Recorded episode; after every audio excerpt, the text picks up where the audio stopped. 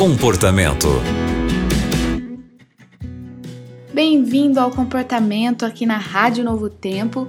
O programa de hoje está só começando e você é sempre muito bem-vindo. Eu sou a Aline Carvalho e aqui no Comportamento você pode compartilhar com a gente a sua história, assim como fez a ouvinte que nos enviou a história de hoje. E quem vai nos ajudar com essa história é o pastor Wesley Zukovski. Pastor, a nossa ouvinte conta que aos três anos o pai dela abandonou a família para viver com uma outra mulher. O tempo passou, ela cresceu e durante todo esse tempo ela não conseguiu perdoar o pai por tudo que aconteceu no passado. Ela disse que sente ódio dele e ela sente muito desejo de voltar a ser cristã mas ela percebe que precisa perdoar o pai e pede a nossa ajuda, um conselho, pastor. Como você poderia ajudar essa nossa ouvinte? Olá, Aline, que bom estar com você mais uma vez aqui no programa Comportamento.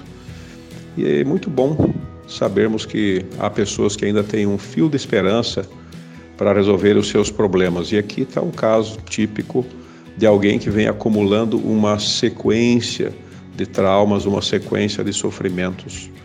Né? Seja a questão da separação dos pais, a questão de a mãe colocar o pai na justiça para ele pagar a pensão e pagar uma, uma ajuda aos filhos, né? uma mãe lutando pelo seu melhor e lutando contra o ex-marido. E esse ódio né, que a pessoa tem do pai, né, como ela colocou, não consegue perdoar o pai e ela não sabe como retirar esse problema da sua vida. Está sofrendo de hipertensão e nessa realidade toda é, deseja voltar a ser cristã, mas não sabe como voltar. E o pai agora quer conversar com ela e ela está com medo de conversar com o pai. Ela acha que o pai vai fazer alguma coisa com ela. Então vamos analisar cada item desse. Em primeiro lugar, se o pai quer conversar, Dê uma oportunidade ao seu pai. Todo ser humano que comete erros e busca um diálogo pode estar desejando mudar alguma coisa em sua vida. Porque o seu pai não tem nada a perder. Ele quer conversar com você, eu entendo que você já é adulta, você já está lidando com a sua vida adulta. Seu pai não tem nada a perder. Ele, ele buscar o diálogo com você é porque ele, ele, como pai, dentro dos problemas dele, ele te ama. Com tudo que ele errou, ele te ama. Ele, você é filha.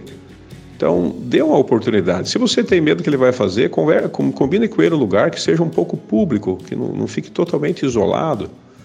Mas com certeza ele deve estar bem intencionado. Acredite nisso, mesmo que não seja, mas acredite nisso até que você descubra que se sim ou não. Mas abra esse diálogo, vai fazer bem para você, vai fazer bem para o seu pai. A sua dúvida sobre a questão do perdão. O perdão é uma coisa que não é justa. Perdão não é justiça. Justiça é pagar o mal com o mal, bem com o bem, olho por olho, dente por dente. Isso é justiça. O perdão, a palavra já diz, é perda. Esteja disposto a perder. Esteja disposto a perder. Perder o que você já perdeu na sua vida e você não vai ter mais. Você perdeu o privilégio de ter um pai. Você perdeu o privilégio de ter um, um, uma família em harmonia. Você já perdeu tudo isso. Se você decidir assumir essa perda e perdoar o seu pai, não é ele que vai ser beneficiado, é você que vai ser beneficiado. Você está assumindo uma dívida que não é sua. Isso vai lhe dar um mérito. Então não tenha medo de perdoar. O perdão é uma bênção e um remédio para a sua vida. Agora, sobre a voltar a ser cristã, eu acho que você continua sendo cristã, mas talvez não esteja na prática dos hábitos fundamentais para a sua felicidade, que são comunhão com Deus diária, leitura da Bíblia, oração, frequência a uma igreja, com as pessoas que têm a mesma fé que você. Então, busque isso imediatamente.